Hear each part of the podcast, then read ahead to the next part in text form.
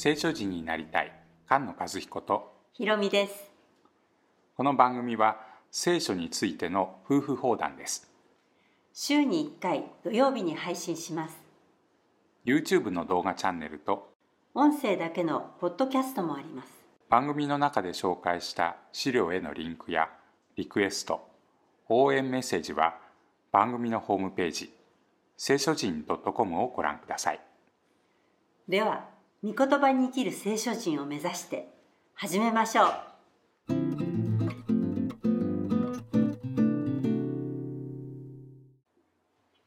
次は3編です。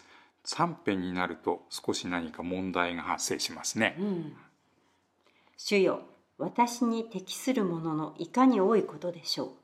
私に逆らって立つ者が多く彼に神の助けがないと私について言う者が多いのです、うん、助けはない。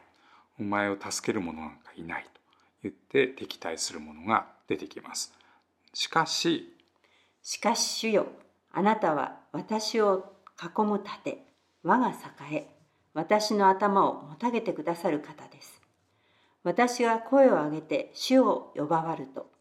主は聖なる山から私に答えられ出てきましたよ。この盾、うん、はい。ね、えー、我が盾。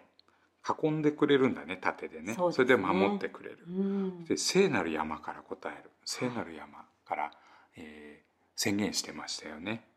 主が囲んでくださってるので今度は敵が囲んでても大丈夫だっていうのが続きます。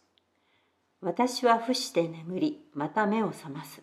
主が私を支えられるからだ。私を囲んで立ち構える。もろもろの民を私は恐れない、うん、恐れがないっていうことですね。主よ立ち上がってください。我が神よ私をお救いください。あなたは私のすべての敵の方を打ち悪しき者の歯を折られるのです。救いは主のものですどうかあなたの祝福があなたの民の上にありますように。アーメン。この立ち上がってください。ここお立ちくださいになってますけど立ち上がってくださいという言い方を見たら、うん、民数記の10章を思い出さないとダメですよね。うん、民数記の10章を思い出さなきゃいけないええー、って思い、ま、思うかもしれないんですけど立ち上がってください。神様に立ち上がってくださいって頼んでるというのを見たら思い出すべき箇所があるわけです。契約の箱が出発するときに言うんですよね。主よ立ち上がってください。あなたの敵が散らされと続くんですよね。うん契約の箱というのは、えー、このモーセの教え主の掟が入ってる箱でしょ。うん、でその箱は、えー、神様の足台王座なんだよね。うん、その王座が動くという時にその大軍が王座を中心にして動いていく。それで王様に動いてくださいと。言って進んでいく。うん、それで立ち上がってくださいと。頼んでるんだよね。ね。神様が一緒にいてくれるっていう印なんだもんねその場所がね、ね、その箱がね、うん、うん、それで今度は戻ってくる時には「主よお帰りください」「イスラエルの幾千幾万の民のもとに」うん、帰ってきてくださいっていう言い方がここにあります。この後出てきます。立ち上がってください。そして帰ってきてください。うん、この2つは覚えてくださいね。これが出てきたあ契約の箱だ主の起きて、うん、神様の王座の移動なんだと思い出してください。もう一つ、えー、モーセの時代のことを思い出す言い方があります。えー、どうかあなたの祝福があなたの民の上にありますように。こういう言い方を見たらああの言い方だねって思い出す箇所です。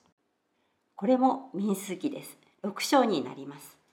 大祭司の祝祷の言葉なんですけれども、アロンとその子らに告げよ。あなた方はイスラエルの子らに言って、彼らをこのように祝福しなさい。主があなたを祝福し、あなたを守られますように。主が御顔をあなたに照らし、あなたを恵まれますように。主が御顔をあなたに向け、あなたに平安を与えられますように。うん、神様に祝福を求めるときにこっちを見てくださいこっちを見てくださいって言ってるような感じですね、この言い方がね。それで祝福が与えられる。神様の、顔がこっちに向いてる栄光が照らされてる。これが祝福なんだと。その祝福の源なんだということが分かるような言い方ですけれども。民の上に祝福がありますようにという言い方で終わってますけれども平和なんですよねこれ。平安。平安。平和。それが、えー、この三編の中でどんなことがあっても神様は守ってくれるから平和なんです平安なんです恐れがありませんということを、えー、歌っています。御言葉に生きる聖書人が生まれ増えていきますように。菅野和彦ひろみでした。